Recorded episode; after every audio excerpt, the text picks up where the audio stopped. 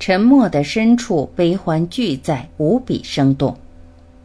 史铁生。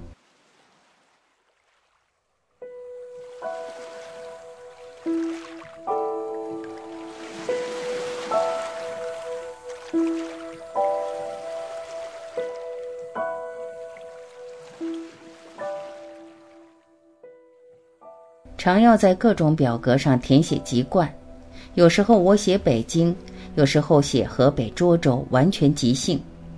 写北京，因为我生在北京，长在北京，大约死也不会死到别处去了。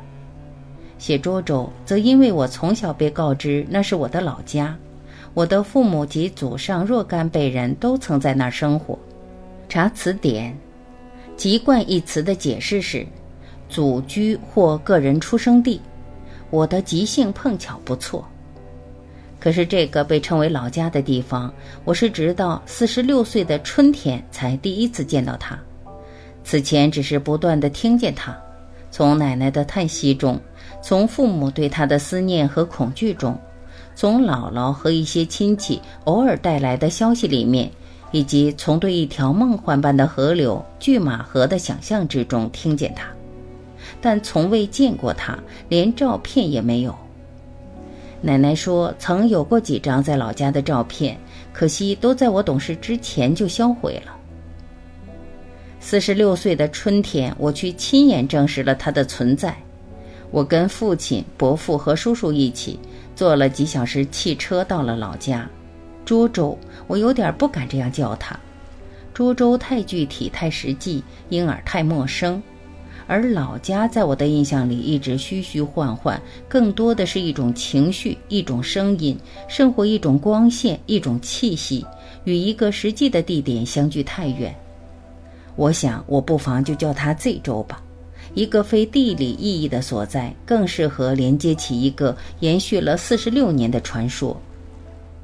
然而，它果真是一个实实在在的地方，有残断的城墙。有一对接近坍圮的古塔，市中心一堆蒿草丛生的黄土，据说是当年钟鼓楼的遗址。当然，也有崭新的酒店、餐馆、商厦，满街的人群，满街的阳光、尘土和叫卖。城区的格局与旧北京城近似，只是缩小些、简单些。中心大街的路口耸立着一座仿古牌楼，也许确凿是个古迹。为因旅游事业而修葺一新，匾额上有五个大字“天下第一州”。中国的天下第一着实不少，这一回又不知是以什么为序。我们几乎走遍了城中所有的街巷，父亲、伯父和叔叔一路指指点点，感慨万千。这儿是什么？那儿是什么？此一家商号过去是什么样子？比一座宅院曾经属于一户怎样的人家？某一座寺庙当年如何如何香火旺盛？庙会上卖风筝、卖兔爷、卖莲蓬、卖糖人儿、面茶、老豆腐。庙后那条小街曾经多么僻静呀！疯传有鬼魅出没，天黑了一个人不敢去走。城北的大石桥呢？哦，还在，还在，都还是老样子。小时候上学放学，他们天天都要从那桥上过。桥旁垂柳依依，桥下流水潺潺。当初可是这州一处著名的景观啊。咱们的小学校呢，在哪儿？那座大楼吗？哎哎，真可是今非昔比了。我听见老家在慢慢的扩展，向着尘封的记忆深入，不断推心出尘。往日像个昏睡的老人，慢慢苏醒，唏嘘叹惋之间，渐渐生气勃勃起来。历史因此令人怀疑，循着不同的情感，历史原来并不确定。一路上，我想，那么文学所求的真实是什么呢？历史难免是一部豫剧经典，文学要弥补它，所以看重的是那些沉默的心魂。历史惯以时间为序，勾画空间中的真实；艺术不满足这样的简化，所以去看这人间戏剧深处的复杂。在被普遍所遗漏的地方去询问独具的心流。我于是想起西川的诗。我打开一本书，一个灵魂就苏醒。我阅读一个家族的预言，我看到的痛苦并不比痛苦更多。历史仅记录少数人的丰功伟绩，其他人说话汇合为沉默。我的老家便是这样，这州一直都在沉默中，但沉默的深处悲欢俱在，无比生动。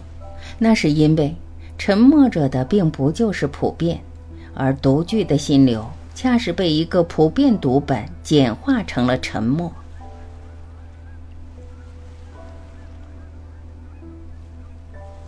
汽车缓缓行驶，接近史家旧居时，父亲、伯父和叔叔一声不响，唯睁大眼睛望着窗外。史家的旧宅错错落落，几乎铺开一条街。但都久失修整，残破不堪。这是六叔家，这是二姑家，这是七爷爷和七奶奶。那边呢？哦，五舅曾在那儿住过。简短的低语，轻的像是怕惊动了什么，以致那一座座院落也似毫无生气，一片死寂。汽车终于停下，停在了我们家的门口。但他们都不下车，只坐在车里看，看斑驳的院门，看门两边的石墩，看屋檐上摇动的枯草，看屋脊上露出的树梢。伯父首先声明，他不想进去。这样看看，我说就行了。父亲于是附和，我说也是，看看就走吧。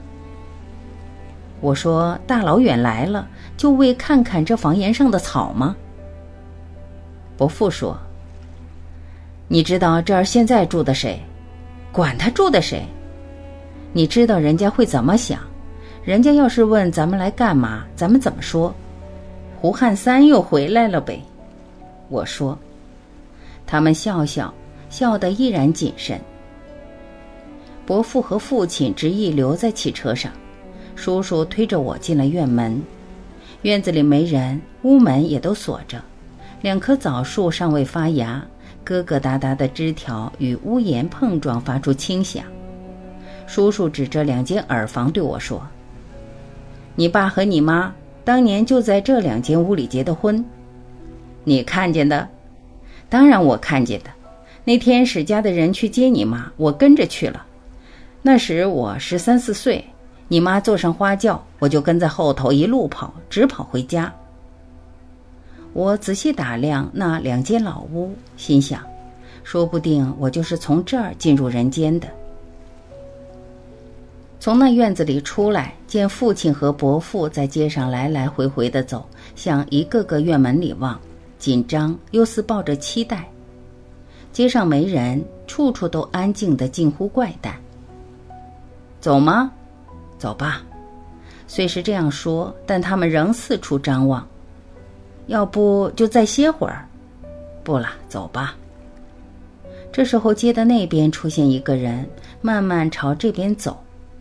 他们便都往路旁靠一靠，看着那个人，看他一步步走近，看他走过面前，又看着他一步步走远。不认识这个人，他们不认识。这个人太年轻了，他们不可能认识。也许这个人的父亲或者爷爷他们认识。起风了，风吹动屋檐上的荒草，吹动屋檐下的三顶白发。已经走远的那个人还在回头张望，他必是想：这几个老人站在那儿等什么？离开这州城，仿佛离开了一个牵魂索命的地方。父亲和伯父都似吐了一口气，想见他，又怕见他。哎，这周啊，老家只是为了这样的想念和这样的恐惧吗？